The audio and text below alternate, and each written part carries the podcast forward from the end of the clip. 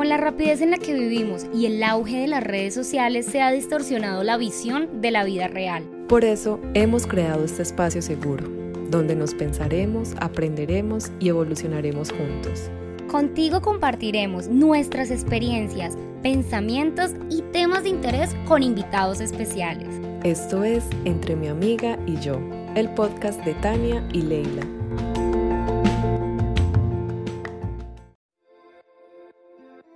Con la rapidez en la que vivimos y el auge de las redes sociales se ha distorsionado la visión de la vida real. Por eso hemos creado este podcast, un espacio para el cambio, el caos, la contradicción, el estaré muy vieja, ¿qué dirán de mí? Amiga, ¿y qué hago? Aquí hablaremos de romance, tragedia, de nuestras locuras y, y alguno que otro tema interesante. Eso sí, lo que nunca van a faltar son las risas. Nosotras somos Tania y Leila y esto es Entre mi amiga y yo. Bienvenidos.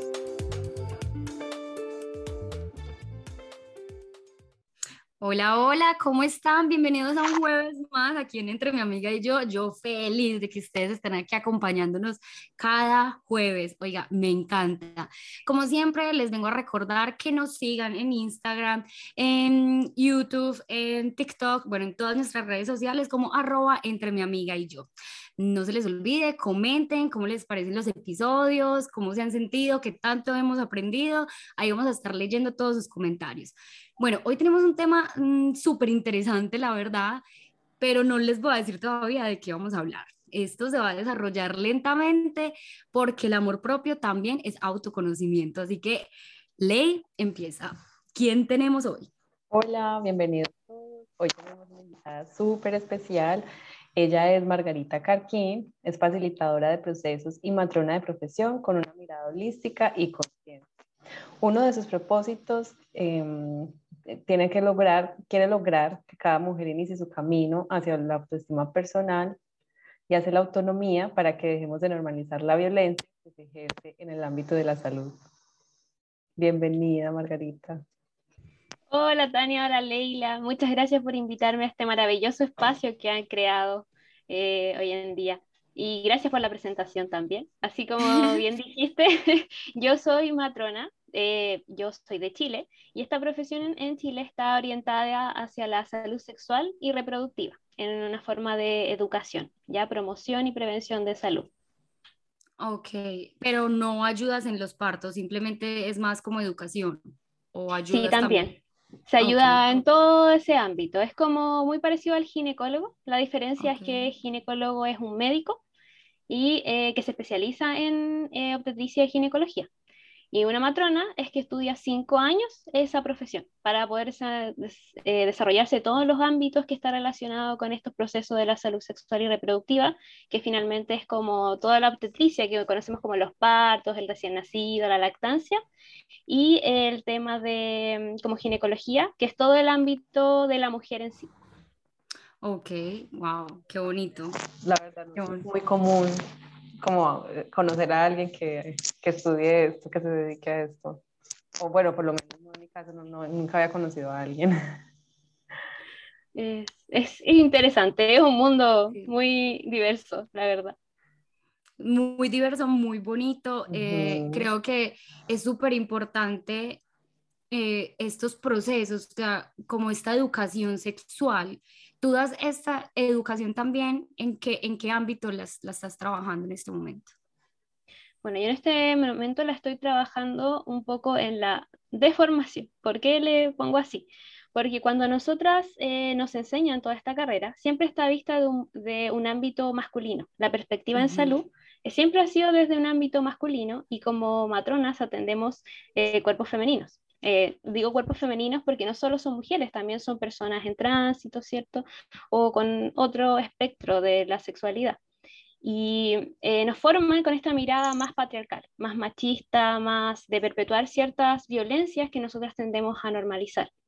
Entonces, actualmente yo estoy eh, dejando un poco de lado el sistema tradicional de salud, que es esto de tú te pones frente a mí y yo tengo un poder sobre ti, como yo sé lo que tú tienes que hacer y yo te lo digo y tú así lo tienes que hacer porque yo sé más que tú, que es la diferencia entre como médico-paciente que se da. Eh, y lo estoy abordando desde una mirada en que tú sabes tanto como yo, pero sobre ti mismo. Yo te facilito esta información y tú eres quien decide en base a toda la información que yo te puedo dar. Y mi información no puede estar sesgada en base a lo que yo creo que es mejor para ti. No sé si me, doy como explicar. Es como, eh, podemos llevarlo a los métodos anticonceptivos, que es como más fácil de visualizar, que por ejemplo si tú estás tomando pastillas, yo te digo, no, las pastillas las tienes que tomar y tú me dices, pero no hay otro método, y yo te digo, no, es que nada más te va a servir porque eso es lo que tú tienes que hacer, y mucha gente se va como, ya, tengo que tomar esto y seguirlo aunque no quiera, porque no tengo otra información, no tengo otra solución, y si la persona que sabe fue la que me lo dijo, entonces lo tengo que hacer pero eso no está bien, porque esa es una de las violencias que normalizamos, porque que yo tenga información que tú a lo mejor no manejas, no me hace saber más realmente de lo que pasa contigo y con tus experiencias. ¿Sí? Sí, es como llegar, em, somos iguales, no importa la información, porque yo también, o sea, cuando digo yo, me refiero cuando voy a un médico, eh, yo también tengo información de mi propio cuerpo. O sea, el médico puede tener toda, eh, el médico o si la persona que tiene la información científica, tiene esa información, pero yo tengo la información de mi cuerpo, de lo que me está pasando, de lo que estoy sintiendo, de cómo de pronto las pastillas, las pastillas no me, no me sirven, no me hacen bien y de pronto, no sé, una inyección sí me funcionaría mejor. ¿Entendí bien? ¿Lo expliqué mejor? Exacto, como en el fondo yo tengo esta información científica, ¿cierto? O de otro ámbito, pero tú eres quien tiene la real información de lo que pasa a ti en tu cuerpo y con esa información. No todas las cosas funcionan de la misma manera en las personas, por mucho que los estudios así lo digan. Ya no, eh, el estudio siempre va a depender de quién eh, puede realizarlo en base a cuánto dinero se paga. Y resulta que en el ámbito de la mujer eh, no hay demasiados estudios hechos debido a nuestra ciclicidad y debido a un montón de, fundamentos. ¿ya? Entonces, por eso es que es importante que dejemos de, en todo esto del autoconocimiento, empecemos realmente a conocernos a nosotras, ver qué nos funciona y qué no nos funciona, y dejemos de entregarnos, por así decirlo, al, a la salud como un ente pasivo, como una persona que tiene que hacer lo que le dice. Ok. ¿Y cómo información tú la transmites, no sé, en una clínica o tú también haces talleres de colegios, por ejemplo? Yo actualmente lo hago eh, mediante como consultas online, como lo hace un psicólogo, por ejemplo. Mm. Eh, y también me dedico a hacer talleres en, en, lugares y también en colegios, que es lo que yo puedo como realizar desde mi formación. Em, pero lo más importante de esto es como empezar a tomar estas herramientas y entendernos a nosotros. No sé si me explico. Eh, yo puedo facilitar estos procesos como a través de plataformas y cosas así, pero lo importante es que las personas que quieran estar ahí quieran participar y ser autónomos de su salud. Por ejemplo, el nombre de como este episodio más o menos es como autoconocimiento como camino hacia la autonomía. Pero ¿qué es autonomía finalmente? La autonomía es el poder de tomar decisiones, de decidir por uno mismo. Y en lo que es salud tenemos este, como esto de dejar de lado nuestras propias decisiones y hacer lo que nos digan, porque eso es lo que se ha ido perpetuando en el tiempo. Sí. Mira que, como, o sea, ahorita que dices que lo hablas en colegios también, ¿cómo reaccionan los niños y las niñas? O sea, ¿preguntan, de verdad se interesan por el tema o lo, o se distraen mucho, mm, no lo toman en cuenta, me, no sé, me causó como esa inquietud. Se tienden a distraer y generalmente los niños ya están aburridos como de que venga la gente a dar una charla, por ejemplo. Eso es lo que más pasa.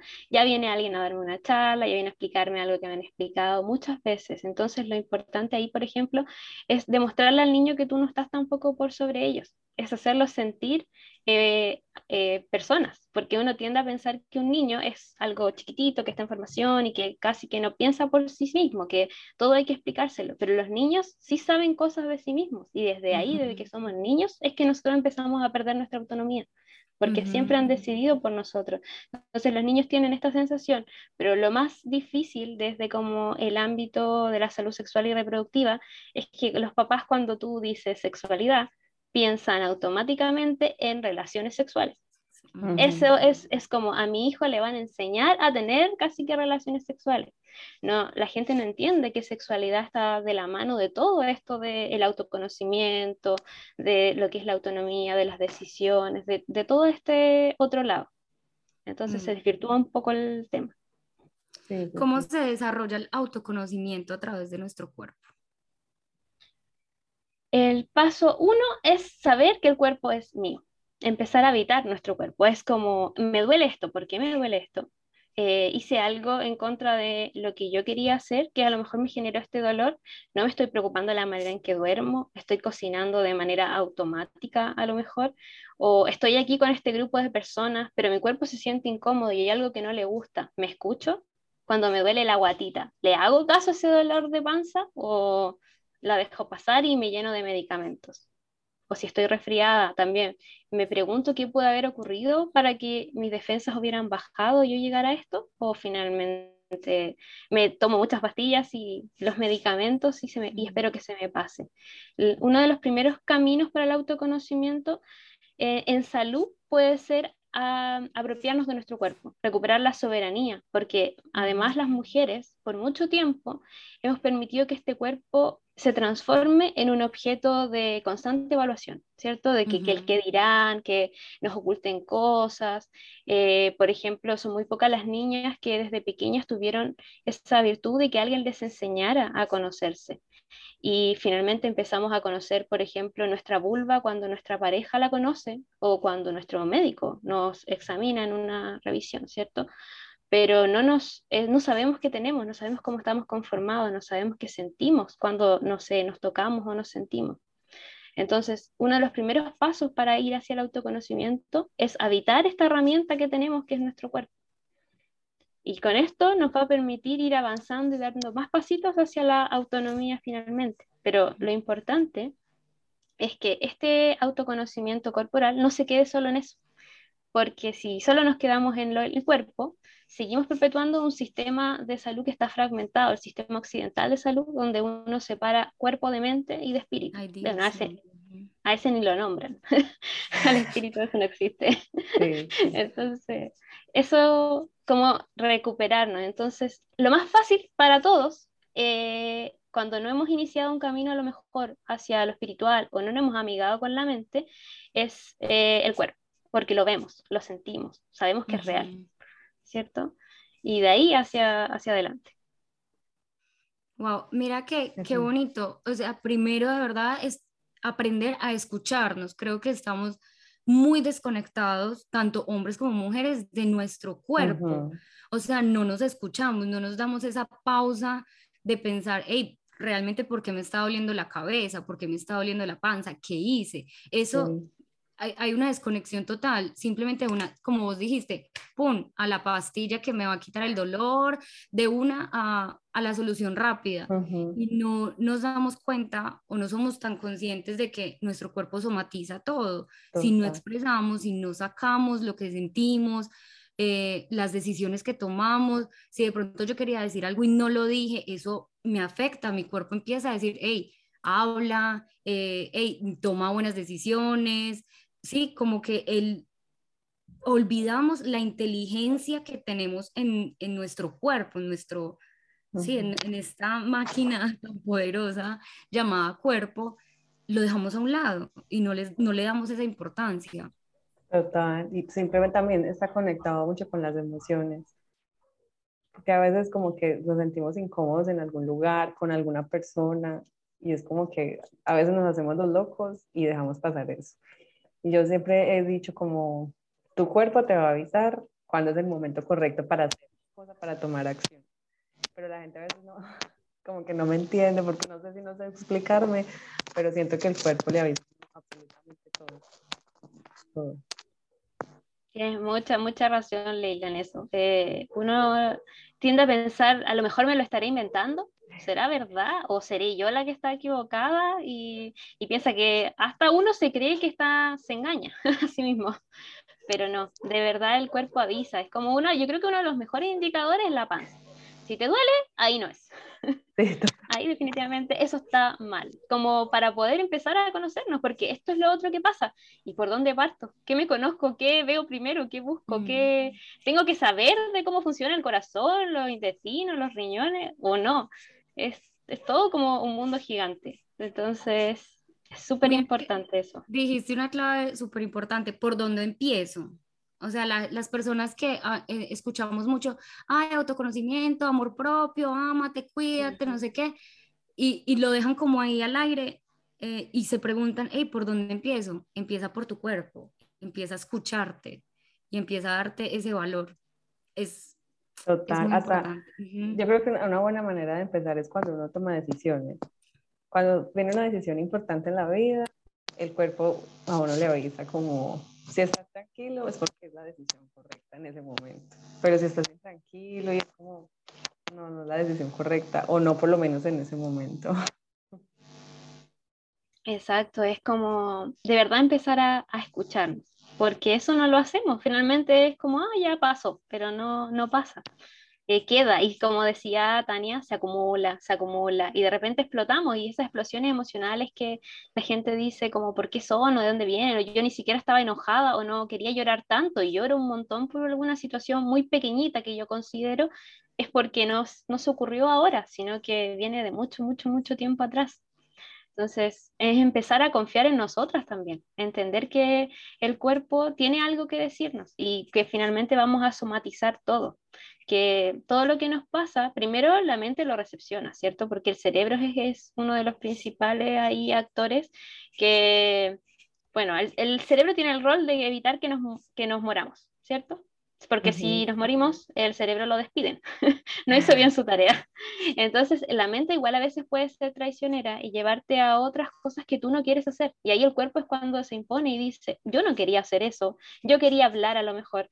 Y empiezan estos dolores y estas cosas. O al revés, tengo miedo de ir hacia, a este lugar y el cuerpo también te empieza a avisar. Entonces, Tampoco la idea es que eh, nosotros le hagamos tanto caso al cuerpo en nuestros miedos y nos quedemos encerrados en eso, sino que también podamos irlo sanando, irlo eh, conversando con él para que pueda en el fondo eh, cambiar ciertas percepciones y entender que no todo lo que está afuera es malo, por ejemplo, y atrevernos a hacer cosas y poder diferenciar los sentimientos que se van generando y las emociones. Claro, mira, es que es, es una conversación, es escuchar y, responderle también, decir, cuerpo, querido cuerpo, gracias. Igual con, con el cerebro, cuando le dice a uno eh, es, ese, mm, esa pelea que hay cuerpo-mente, decir, hey, momento, yo tengo autonomía en mi cuerpo y en mi mente y hey, sé que tenemos miedo, sé, gracias por avisarme que hay miedo, pero vamos a hacerlo sé que tengo pena, pero vamos a hacerlo. Gracias por protegerme, porque al fin y al cabo eso es, es esa protección que uno inconscientemente o conscientemente tiene, pero vamos a hacerlo. Pero le hablo realmente desde esa conexión que uno ya, ya tiene. Es que me parece muy, muy bonito y quiero volver a repetirlo porque es importante que nos empecemos a escuchar, y no estemos tan desconectados en, redes sociales, en música, en que nos demos, hey, cinco minuticos al día para conectarnos realmente con nuestro cuerpo. Sé que es difícil en esta época donde todo va súper rápido, donde las redes sociales nos, nos es, es, demandante, es que uno entra dos minutos y termina hora y media y uno por en qué momento. Entonces es como de verdad darnos un tiempo, conocernos y escucharnos y te, empezar a, tener una bonita conversación, una bonita relación con nosotros mismos. Creo que esa es la finalidad de, de, ese amor propio y ese autoconocimiento que hemos hablado en esta temporada. Total. Sí, considero, Tania, que diste ahí un punto muy clave, que es el tema de las redes sociales que nos bombardean constantemente con tanta, tanta información y sobreinformación Eh, y lo mismo, es que tú te tienes que sentir así para sentirte bien, es que tienes que hacer esto para sentirte bien, es que tienes que hacer esta cantidad de actividad física para que todo salga bien, ¿cierto? Un montón de pautas y pasos que tienes que seguir, o esto me funciona a mí, esto funciona, y como las dietas y todas estas cosas que, que todo el mundo nos dice qué hacer. Y uno de repente es como, ¿qué hago? ¿Dónde parto? Y si a uno no le funciona, se siente mal pero no es porque no funcione, a lo mejor está en el hecho de que lo que le funciona a esa persona no te va a funcionar a ti porque tú eres una persona distinta. Eres un ser distinto, con vivencias distintas, con metas distintas, sueños distintos, formas de, de sentir y mirar la vida distinta. Entonces, eh, este, nuestro cuerpito es una muy buena brújula para poder ver hacia dónde queremos ir. Pero como bien decían ustedes, chicas, nos sirve mucho si no está una constante conversación entre el la mente y el cuerpo. Y, no y tampoco no empezamos a indagar hacia adentro. ¿Ya? ¿Qué es lo que pasa? Porque todas esas respuestas que nosotros buscamos en las redes, eh, en, no sé, la amiga, el familiar, el profesional, el documental, el libro, están dentro de nosotras solo que nosotras nos, desconectamos de nosotras para conectarnos como con el resto del mundo y no sabemos realmente si todos estos parámetros con los que nos medimos o queremos llegar son de nosotros o son de otras personas. Que casi siempre son de las otras personas. Casi siempre. Ese es como eh, lo más difícil yo creo que de abordar, el terminar con el qué dirán tanto de mi aspecto físico, de lo que yo pienso, de lo que quiero ser, de mis sueños, hasta que, porque siempre va a venir alguien que te va a decir, eh, no, por ahí no es. Entonces, tú tienes que saber si por ahí es o por ahí no es. Yo tengo una pregunta y es más como, ¿qué pasa? Digamos, siento desde mi percepción, ¿no? Esta no es la realidad absoluta, pero siento que está muy normalizado que un niño pequeño se masturbe, pero una niña no. Cuando ambos están en ese autoconocimiento de su, de su cuerpo, o sea, están en esa investigación de qué están sintiendo, eh, sí, como en, ese proceso de, de, autoconocerse. ¿Tú cómo lo llevas en, esas charlas, en los colegios? Eh, no sé si lo, lo dicen específicamente masturbación o no sé cómo lo llamarán, donde una niña no se ve bien visto y para un niño es normal. Mm, yo más, eso más que en los colegios que tratar, lo trato con los papás, como con, con, las mujeres, las mamás, eh, porque siempre tienen esta duda, si es normal, si está bien, si no está bien, por ejemplo, pero tú tienes razón, está mucho más eh, normalizado que sean los niños quienes lo pueden realizar y las mujeres no. Y eso es porque asumimos que el niño eh, lo hace porque es algo que ve, pero la mujer tiene que indagar para poder descubrirse, que es lo que hablábamos al principio. Nuestra vulva, nuestros genitales no están tan expuestos como la de los hombres, entonces cuesta eh, interiorizarlo. Y la forma como de abordar lo que yo tengo primero es que es un autoconocimiento. Es parte de conocer nuestro cuerpo y a muchas se nos negó ese autoconocimiento cuando éramos niños, porque es sucio, porque está mal visto. Entonces, siempre mi recomendación en esa parte es decirle que cuando se vea esto, porque las mujeres pequeñas, las niñas, se masturban a través de eh, frotamientos, más que directos como lo hacen los niños. Entonces, es indicarle que eso no está mal, pero que hay que hacerlo en momentos apropiados, en lugares especiales, que es un momento con ellas mismas no es un momento como social. Entonces, de esa manera yo lo abordo, como normalizar esto y, hacernos entender que esto, esta falta como de igualdad en este sentido se da porque eh, en sí en la sociedad está más normalizado que sea la figura masculina quien eh, tenga deseo sexual o tenga eh, conocimiento y apropiación de sus genitales y está menos normalizado que sea la mujer quien tenga este mismo conocimiento, porque como les explicaba, nosotros más o menos nos entregamos a los demás. Nuestro cuerpo es como de todas antes que de nosotros, en el sentido que permitimos que todos opinen, eh, digan qué está, está bien, qué está mal, eh, y nos conozcan antes que nosotros mismos. Y eso se da desde que somos pequeñitos, pero no por maldad, sino que porque nuestros padres, eh, los cuidadores, también aprendieron de esa manera. No tenían otra manera de aprenderlo, porque se perpetúa en el fondo si estamos en un constante, en una repetición, o sea, si no auto, si no analizamos la situación y, y le damos un giro, vamos a seguir repitiendo, repitiendo, repitiendo y que no, es, no está bien. O sea, hay que de verdad cambiar, dialogar, porque son temas tabú, no se hablan en una casa y cuando lo hablan en el colegio eh, es como muy por encima. Entonces es, es importante también este cambio de, de, de idea, de educación a, a, las niñas desde pequeñas, porque como tú lo decías antes, uno no empieza a conocer su cuerpo, sino hasta que, ay, la primera relación sexual, y uno queda como, ay, ¿y cómo era? ¿Y qué tengo que hacer? ¿Y, y cómo tengo que sentir? Y, y ya no sé si estuvo bien, si estuvo mal. Uno tiene ignorancia total de, de, de su cuerpo, de cómo, cómo sentirme, qué es el placer realmente a través de, de mi vulva, qué se siente. No, no sé qué piensas, Ley, al respecto.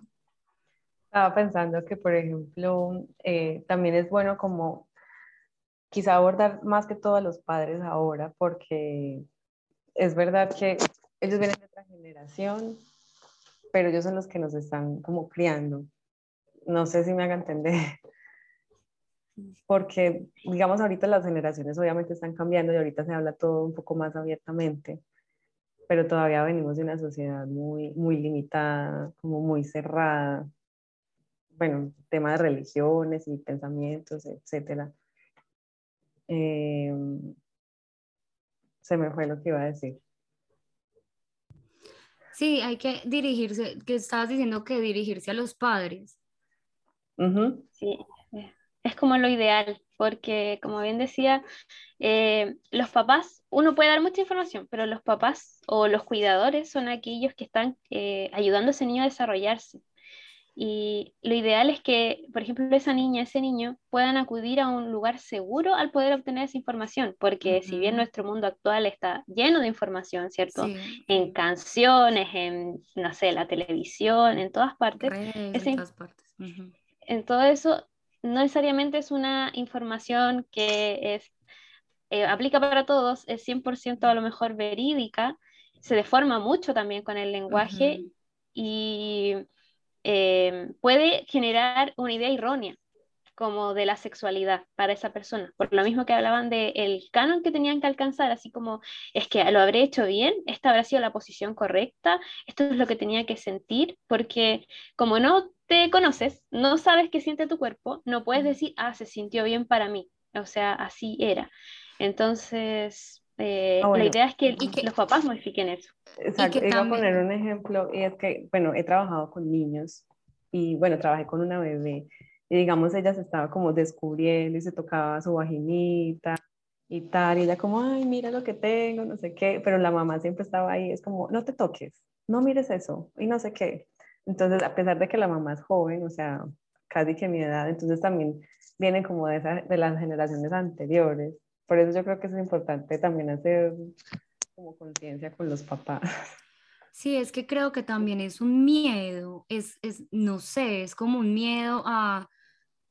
A llamar las cosas también por el nombre. A que, a que, sí, también, bueno, sí, también eso es importante, a llamar las cosas por el nombre, pero es un miedo, siento yo, creo, otra vez, es una percepción, que, que es un miedo de los papás a que estigmatizan a, la, a la nené, a la bebé, a la niña, como, ay, la que se toca, ¿no? Como, ay, la que está buscando placer.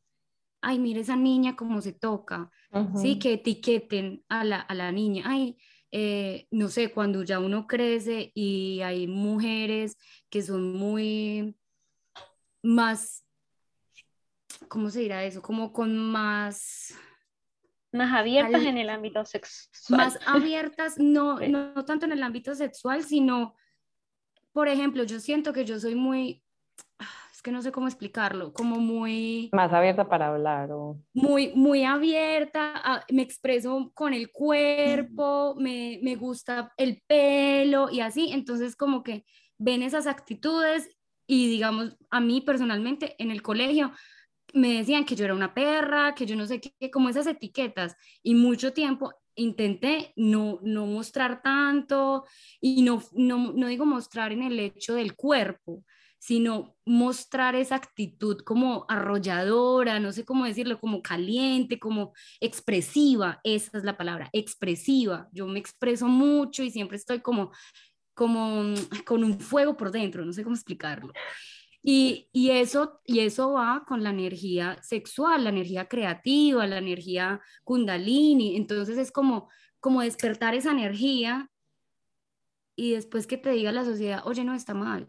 Oye, no es que te etiquetan de, de perra, de puta, de, de, chica fácil. Hey, que yo sea así expresiva no quiere decir nada de mí. O sea, relájate. Y siento que ese es el miedo de de los papás, papás, padres, eh, cuidadores, porque no, van a etiquetar a mi hija, pero un niño, un niño, ay, no, él no se masturba, check, ya hizo su primera masturbación, ay, eh, que se comió a tantas, que tuvo sexo con tantas, ay, no, check, es el, el mejor. Sí, creo que todavía está muy establecido eso en mi concepto, por también por, por mis creencias, lo que he visto, lo que viví. Realmente no sé ahora cómo se ha cambiado esa idea, si todavía sigue. No he tenido la, la oportunidad de hablar con esta nueva generación y preguntarles qué piensan de la sexualidad, qué piensan del sexo, cómo se relacionan ahora en el sexo. O sea, no tengo ni idea y sería muy bacano tener acá a un, a un chico y a una chica que nos hablen de este tema, porque me causa mucha curiosidad. No sé ustedes qué opinan. Yo creo lo mismo, que todavía está eh, muy dividida esta, como que las chicas tienen que ser de una manera y los chicos tienen que ser de otra, y a estos se les permite esto y a estos no, porque finalmente se perpetúa aún la, eh, esta sensación de que las mujeres tienen que ser buenas, señoritas, eh, bonitas, todavía este, este, ay, como estereotipo de la mujer para casarse y la mujer para estar, ¿cierto? Y eso es porque es, da miedo, da miedo el despertar de la energía femenina, porque cuando una mujer es expresiva y no tiene miedo a que le etiqueten, no tiene miedo a, a nada de eso, hace lo que ella quiere. Y si las mujeres tienden a hacer lo que ellas quieren, se cae todo un sistema, que no se puede caer todavía porque no está preparado para que se caiga y que hay que modificar muchas otras, otras mentalidades porque no son tanto los hombres los que se sienten a veces incómodas con eso, sino que son las mismas mujeres mm. que se sienten incómodas mm. con la compañera porque, y no es porque sea eh, por envidia, es como porque a ellas les gustaría poder desarrollarse de esa manera, pero no pueden porque qué va a decir el papá, el tío, la mamá, la amiga y todo lo que tú comentabas. Entonces, hay como que cambiar, hay que plantar una semillita y no solo como en los papás, sino que también en los niños de ahora. Ahora también se da esto y se da más fuerte porque la gente está un poquito más violenta. Las adolescentes con todo este tema del bullying son mucho más violentos a lo mejor que anteriormente y hay que como equilibrar esto porque hay que normalizar cosas que uno piensa que no debiesen ser, como por ejemplo expresarnos, decir qué pasa, o algo como la menstruación, por ejemplo, que, se, trafica, se trafica toalla higiénica como si fuera una droga. Sí, total. Entonces eso no se normaliza porque la mujer, todo lo que atañe al cuerpo femenino, a la energía femenina, a la expresión femenina, no puede salir de una cajita. Porque si sale esa cajita y si las mujeres empiezan a eh, autoconocer, empiezan a tener este, esta autonomía, este dominio de sí mismas, eh, son demasiado arrolladoras, porque saben lo que quieren. Y nos han dividido de distintas maneras, como ejemplo así, en el sentido de que esta es la, es la puta, esta es la perra, eh, esta es la frígida, la, fácil, la, fácil ah, y la otra la como la monja, no sé cómo la, monja, la, como la estreñida, la que no, no, se junta con nadie, ¿cierto? Eh, y, y, ahí nos dividen entre mujeres. Y las mismas mujeres son las que se catalogan entre mujeres. Total. Que Por lo menos venimos en una, en Colombia, venimos en una sociedad donde la competencia es femenina. es, femenina, acá en Chile es, es igual. Entonces, es súper como complejo yo creo que salir de este, de este paradigma en el fondo que se va armando. Y mucha, hay que cambiarlo como de normalizar las cosas en realidad y demostrar que esa chica porque se exprese más o que viva su sexualidad, que no solamente es relacionarla a las relaciones sexuales, es todo lo demás, es la emocionalidad, eh, es cuando ya la otra empieza a decir, si ella puede, yo también puedo, y no hay una competencia, o sea, no, no se acaba el mundo para ella porque yo también lo expreso, se mejoran las cosas y se potencian las mujeres. Y a pensar que antes de que se estableciera todo este sistema, las mujeres hacían círculos de mujeres, enseñaban unas a otras, el conocimiento de la matriarca era muy importante y era quien guiaba a las mujeres. Y eso se cortó. Ahora son las mujeres finalmente somos como emocionales, eh, están influidas por las hormonas, cualquier cosa que no es locas por todo eso. Entonces, somos nosotras que tenemos que reivindicarlo y ir, lamentablemente, digo lamentable porque eh, uno les gustaría que toda la gente lo supiera y nos respetara, pero tenemos que empezar a cambiar nosotras primero para poder enseñar de una manera pacífica y bonita a nuestro alrededor, porque tampoco podemos condenar a la gente que no es consciente de esto por no serlo. Por ejemplo, a lo mejor nosotros estamos hoy día aquí dialogando esto, y para otra chica que lo va a escuchar en su casa es súper difícil y va a decir, pero ¿cómo están hablando, diciendo estas palabras en público? Porque ella no está preparada para poder eh, demostrar esto al mundo. Pero va a llegar un punto en que lo va a estar y a lo mejor esa conciencia la va a hacer, no sé, a los 10 años, la va a hacer a los 15, la va a hacer a los 20 o a los 50 o a los 80. Y lo importante es que todos la hagan en el momento en que se sienten preparados para hacerlo. Y que es súper importante, hablando aquí de, de esa relación de mujer a mujer, que empecemos a sanar también entre mujeres, porque no solo son creencias que tenemos, sino eh, situaciones que hemos pasado de generación en generación. Es el linaje de mujer que está lastimado por toda la historia que hemos vivido, esa represión que hemos vivido. Entonces también es ese entendimiento de, hey, vamos a sanar entre, entre mujeres porque lo necesitamos es que ya es hora de verdad de, salir de ese prototipo de mujer es santa recatada para poder casarme porque si no, no va a encontrar marido y que tampoco significa que ahora todas nos vamos a volver locas y nos vamos a, a, masturbar en todos los lados y vamos a tener sexo y orgías por doquier, no, o sea, hay, hay, una, hay, hay un, un balance en todo.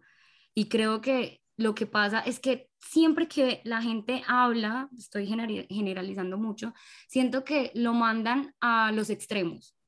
Ah, no están hablando de esto. Ah, no, entonces no, se van a enloquecer estas mujeres, se van a hacer orgías en todas partes y, hey, no, tampoco es así. Y lo que vos dijiste, sexualidad no es sinónimo directo de sexo específicamente. Que eso también, ay, vamos a hablar de sexualidad, de una, ay, no, Dios mío santísimo, ya van a hablar de tal cosa y tal otra. No. Y también lo que Ley decía, nombrar las cosas por su nombre. Ahí, desde ahí empieza el miedo. No, ay, no, es que mi flor, no sé qué. No, es que mi, no sé cómo, ¿qué otros nombres han escuchado ustedes que se le nombran a la vulva, a la vagina? ¿Qué, qué nombres han escuchado ustedes? La bebé la chichi, la... No sé, he escuchado demasiado. no podía ponerlo en contexto. Pero lo importante aquí ah, es que la gente se quede con que eh, lo que uno ve, lo visible, hasta eso lo quitaron de nuestro vocabulario, se llama vulva. No tiene otro nombre. Ese es su nombre correcto. Y la vagina, que es lo que nos enseñaron a hablar, es el canal interno. Es lo que está hacia adentro y no lo podemos ver a simple vista.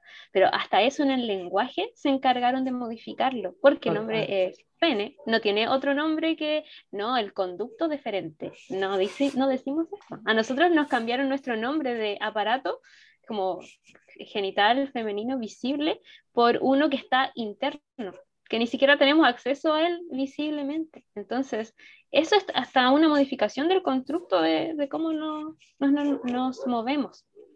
Y es súper importante que los niños empiecen a decir esto, pero los niños no lo dicen, no dicen los nombres porque los papás, eh, la gente alrededor, le da vergüenza decirlo. Y ahí es donde entramos de nuevo a normalizar eh, ese concepto, el concepto de los nombres de nuestro cuerpo. Y bueno, finalmente es como los papás le tienen miedo a hablar de sexualidad porque piensan que así los niños van a perder la inocencia. Cuando todo se tiene que ir dando según eh, el nivel en el que esté preparado el niño para recibir información. No se puede dar información a un niño de 5 años, no le interesa eh, la posición perfecta para tener relaciones sexuales por primera vez, versus a lo mejor a una niña de 12 o un niño de 18, porque no entiende los conceptos, no están como para su edad. El problema es que el mundo en el que estamos dice estos conceptos así a la vida, en las canciones, en las películas, y eso nadie se preocupa de toda esa información que ingresa. Y es también súper importante, qué pena, te interrumpí, que los padres, cuando el niño o la niña pregunte por cierta cosa, eh, digamos, vio una película, escuchó una canción o XY pasó y el niño pregunta, realmente ser honestos, hablar con honestidad, porque si el niño preguntó, significa que ese, ese niño, esa niña ya está preparado para escuchar la información correcta. No decirle, ay, no, es que la cigüeña vino y te trajo. No, o sea, son historias muy bonitas con las que crecimos, eh, hay películas muy, muy, muy bonitas inspiradas en eso, pero realmente si el niño pregunta, ya es momento de responderle con la verdad, porque ya puede procesar un poco la información. De pronto, no decirle súper explícito, pero sí mostrarle la realidad. Igual, no sé por qué satanizamos o hay tanto tabú en la sexualidad, en el sexo, cuando de ahí venimos todos. Porque es, como... es algo libre y algo que provoca placer. Y todo lo que provoca placer en este sistema no está bien visto. en general, eh, si tú te das cuenta, todo aquello que te hace sentir placentero es como que tienes que dar algo a cambio por ese placer. Es algo que está mal visto, porque si tú tienes placer, tienes que hacer algo para ganarte ese placer. Entonces la sexualidad es un placer que es libre. Y si es un placer libre, tenemos que ver cómo podemos eh, encasillarlo, mantenerlo para que esto no sea libre. Entonces, eh, por eso yo creo que uno intenta evitar que los niños como que aprendan, aprendan, aprendan desde la vista de los papás porque hay demasiados miedos a que si se les quita como la venda de los ojos, el niño vaya a hacer lo que quiera. Cuando es al revés, cuando un niño que pregunta recibe la información, siente confianza de volver a hablar con esa persona y es como lo que necesita. Y el papá también tiene que ser capaz de decir, es que no lo sé. Y muchas veces los cuidadores, los papás no lo saben y por eso no quieren hablar, porque el miedo a sentirse ignorantes o que los señalen que no fueron capaces de contestar algo es como lo que tienen. Y ahí es cuando entramos nosotros. Eh, ahí es cuando entra el profesional de salud, la matrona, el ginecólogo.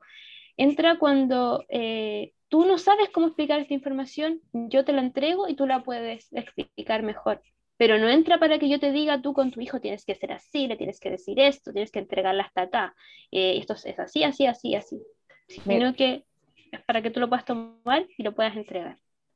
Mira que dijiste un punto súper importante que es como que si el niño se siente en confianza puede volver a hablar.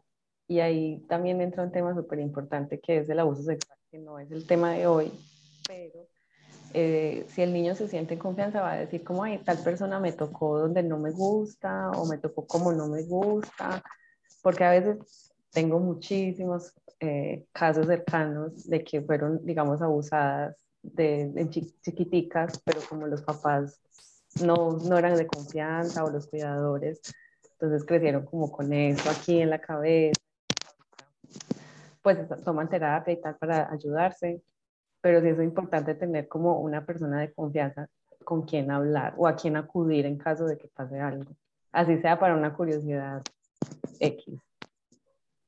Eso mismo, Leila, creo que es súper importante y además por, por el hecho de que si tú al niño no le has enseñado cuáles son las, las partes públicas de su cuerpo, por decirlo públicas, pero así como que alguien puede tocar como un hombro, una mano, eh, siempre y cuando él lo permita, eh, si tú no les has enseñado que hay partes que son privadas, que son tuyas, que nadie puede tocar, el niño puede que no lo entienda y no ponga un límite. Y después se sienta mal cuando alguien se lo explica después. Y el miedo de, ay, yo lo permití, no se tenía que hacer, entonces me lo voy a callar porque yo lo, lo, como, lo permití. El niño no hace como la asociación que hacemos nosotras a lo mejor, pero ellos sí eh, tienen mucho miedo de que los reten, ¿cierto? Entonces, cuando eh, ocurren estos casos y, y la, la, otra persona que tiene este poder finalmente, el adulto, eh, juega con ese miedo, con el miedo mm. de que no tenías que haberlo permitido y lo permitiste, entonces yo te voy a acusar y tus papás no te van a querer a ti nunca más. Entonces, ahí partimos ya con esto del desconocimiento del cuerpo, que por eso es tan importante desde que nacemos hasta que nos morimos, porque además va cambiando siempre, siempre cambia nuestro cuerpo, nunca es igual que ayer. Entonces, hay que explicarle a los niños desde base, pero nosotras también tenemos que empezar a cambiar esto, porque eh, si no lo cambiamos nosotras, no tenemos cómo enseñarlo, ¿cierto? Cómo explicarlo. Y, y a lo mejor uno dice, no, es que ya estoy muy vieja para esto. Yo lo he escuchado sobre todo a las señoras mayores, pero la gente que se atreve a hacerlo o las señoras adultas que se atreven a hacerlo, se sienten realizadas al fin porque entienden cosas que en su vida habían entendido. Entonces, imagínate la, herramienta que le damos a esos niños si los niños desde pequeños saben cómo se llaman las cosas, que sí, que no, que le gusta, que no le gusta y por dónde va. Eso te quería preguntar, ¿qué, mm, qué, consejos o qué lineamientos, no sé cómo decirlo, le darías a un padre o una madre que está en ese proceso con un hijo, una hija, que cómo empezar a fomentarle al niño, a la niña, a crear esta autonomía y ese autoconocimiento de su cuerpo. Mm, siempre va a ser más fácil cuando es desde que son pequeñitos, ¿cierto? Cuando uno empieza a mudarlos o los baña y ahí les puede ir explicando, señalando, nombrando, diciendo esto se toca así, esto no, esto se limpia así, esto no, ¿cierto? Eh, y decir las palabras sin miedo, pero yo creo que lo, ese es como algo práctico que se puede hacer. Eh, pero cuando tú tienes que dar información, lo importante es que tú te sientas segura para transmitir esta información. Si yo siento que no tengo la información eh, y me avergüenza hablar porque creo que estoy errada eh, y no le quiero transmitir a mi hijo cosas erradas para que después lo vayan a señalar con el dedo y diga mi mamá me dijo, porque igual las, las papás tienen ese susto, es informarte. Primero, infórmate, busca, acércate a una amiga. Normalicemos el hablar entre amigos, no solo cosas de risa, de chistes, de eh, salidas, sino que empezar a hablar los temas importantes. Eh, preguntar. Y una vez que uno pregunte y tiene la respuesta, darla. Y si no necesitas preguntar porque siente que lo sabes, enséñalo con todo el amor. La mejor manera es enseñarle a los niños con todo el amor o decirles, no sé, descubrámoslo juntos, si ellos preguntan algo, y juntos meterse al computador, explicarle, mira, esta página es buena para tener información, eh, eh, dibujar, también sirve mucho dibujar las partes, señalarlas, pero hacerlo a través de juegos, porque un niño no entiende si no es a través de juegos. Todo lo demás es fome. Entonces, ese es como, como lo principal pero yo creo que lo mejor es que tú te sientas segura. Es cierto que nunca nos vamos a, a lo mejor sentir de todo seguras en todas las cosas, porque no tenemos por qué saberlo todo tampoco, pero apoyarnos en la gente que uno siente que sí sabe. Y cuando esta otra persona te vaya a dar esa información, no asumirla del todo como cierta, también eh, cuestionarte si esa información te hace sentido, si va contigo o no va contigo, y si eso es algo que tú le quieres transmitir a tu hijo, porque imagínate, ya tú me preguntas a mí, pero yo soy lo opuesto y soy una persona súper sesgada, y yo te digo, ¿cómo se te ocurre que le va a enseñar a tu hijo estas palabras? Eh, no le enseñes esto, no le digas esto, eso no se toca, y tú dices, bueno, si la matrona me dijo, si el ginecólogo me dijo que yo no le podía decir eso al niño, entonces no se lo voy a decir. ¿Cómo se lo voy a enseñar? Y lo sigues escondiendo. Pero si tú estás con ese bichito de que le quieres enseñar, pero esta persona no te dio la respuesta que tú querías o no te hizo sentir bien, pues ir hacia donde, hacia donde, donde otra persona y preguntar de nuevo, hasta que te quedes tranquila y puedes transmitir esa información, con todo en la vida en general. Seguir indagando, tener esa curiosidad. Exacto, tanto con uno mismo como con todo lo que nos pasa alrededor, porque hay demasiadas cosas que asumimos como eh, ciertas, que no necesariamente lo son para nuestra realidad. Porque tú repetiste mucho eso desde tu perspectiva, desde tu pensamiento, y es cierto, existen tantos mundos como personas en el mundo, tantos universos como cada persona que lo está viviendo.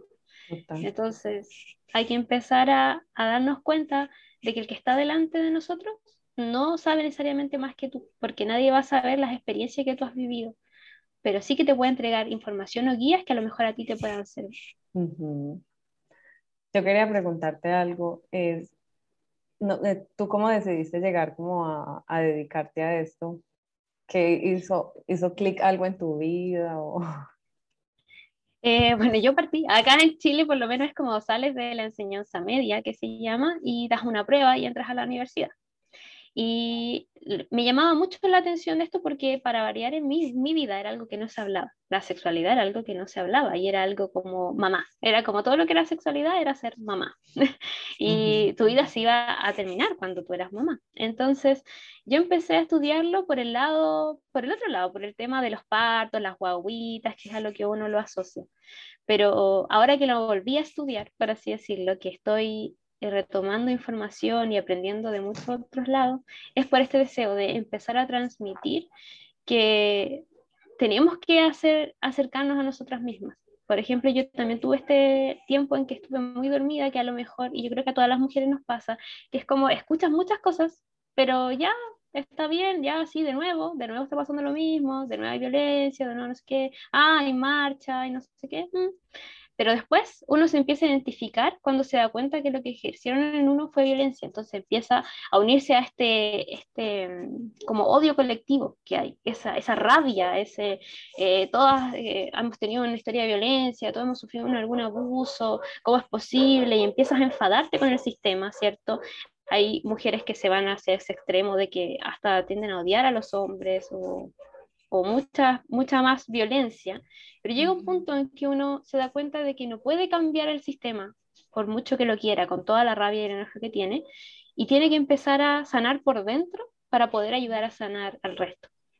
Y, y ayudar a la otra mujer a recuperar esa sororidad de, de, de esto. Y a mí me hacía mucho ruido cuando yo estaba en una consulta con los anticonceptivos y nada más, porque por ejemplo la pastilla te produce este efecto adverso, la inyección te da este, este efecto adverso, la T te produce esta otra cuestión, y, y, las mujeres quedan como nada más, no hay nada más que pueda tomar para vivir mi sexualidad sin quedarme embarazada y no tener que pasar por todas estas cosas negativas del medicamento, y tú así como, no, no hay nada más, elija.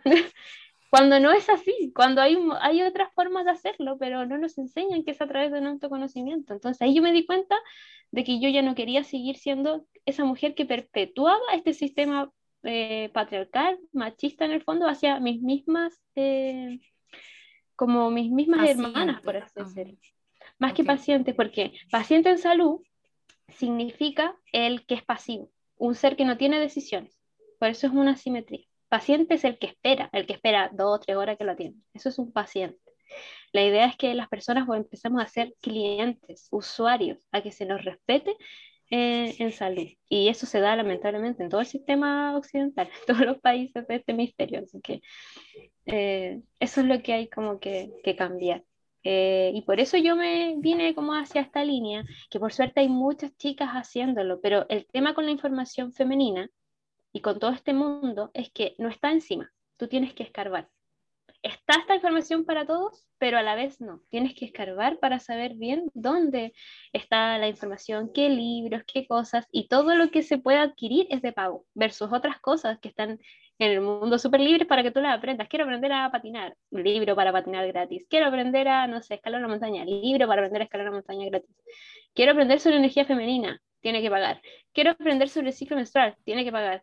Quiero aprender sobre, no sé, cómo funciona mi cuerpo, tiene que pagar. Entonces hay que formarse mucho en, en, todo este, este tema. Lo de la mujer no está tan al alcance de todos. Mm, qué bonito. Me como por ese lado más, más que otra cosa. Bueno, yo siento que hemos llegado al final de este episodio. Mm, vamos a hacer un pequeño resumen, así como a gran escala. Eh, Ley, ¿con qué te quedas de este episodio? De los niños, de las, de las nuevas generaciones. No te escuché, qué pena. No se escucha. No. Ahí. Ya. Con la, la educación sexual de las nuevas generaciones. Y la verdad, digamos que entre las mujeres, lo hemos dicho en varios podcasts, que no tiene que haber, o sea, competencia en nada. Todas tenemos, estamos en un proceso de aprendizaje y obviamente todas tenemos personalidades totalmente diferentes, pero entre todas podemos estar unidas y en armonía. Sí, es real. Real. Creo que esos dos puntos son muy importantes. Eh, la educación de los niños, eh, cómo empezar también a educarnos como padres o acompañantes de estos pequeños infantes, porque también necesitamos mm, hombres y mujeres más conscientes para hablar de estos temas desde esa conciencia y no desde el miedo. Creo que hay que empezar a hablar de estos temas desde el amor y, la, y, el compartir desde esa conciencia. Ok, Margarita, ¿tú qué nos cuentas? Como resumen, eh, que el, finalmente el autoconocimiento, el, el entendernos a nosotras, nos va a llevar a que realmente podamos ser seres autónomos, es decir, que podamos decidir y podamos cambiar un poco esta sociedad aportar este granito de arena y hacer que nuestros niños y niñas y adolescentes en general también, porque eso siempre están olvidados, los adolescentes sean más conscientes del mundo en que ellos quieren vivir y construir, porque a nosotros nos tocó este cambio, este cambio de todo, de siglo, de, tecnología, de vida, pero ellos ya vienen como con otro chip y la idea es que ellos vayan construyendo eh, mejores cimientos para su sociedad. Ay, sí, total, qué bonito. Bueno, queridos oyentes, hemos llegado al final de este episodio. Espero lo hayan disfrutado y les haya encantado muchísimo. ya saben, nos comentan, nos comentan qué les pareció, cómo se sintieron. Muchas gracias por estar aquí, por compartirnos tu conocimiento y pues nada, un, abrazo. un besito y un abrazo. Chao, muchas gracias. Chao. Esperamos que hayas disfrutado de este episodio y recuerda seguirnos en nuestras redes sociales como arroba entre mi amiga y yo.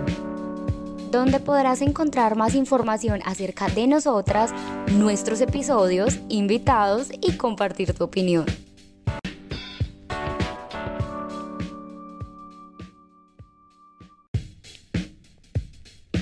Esperamos que hayas disfrutado de este episodio y recuerda seguirnos en nuestras redes sociales como arroba entre mi amiga y yo.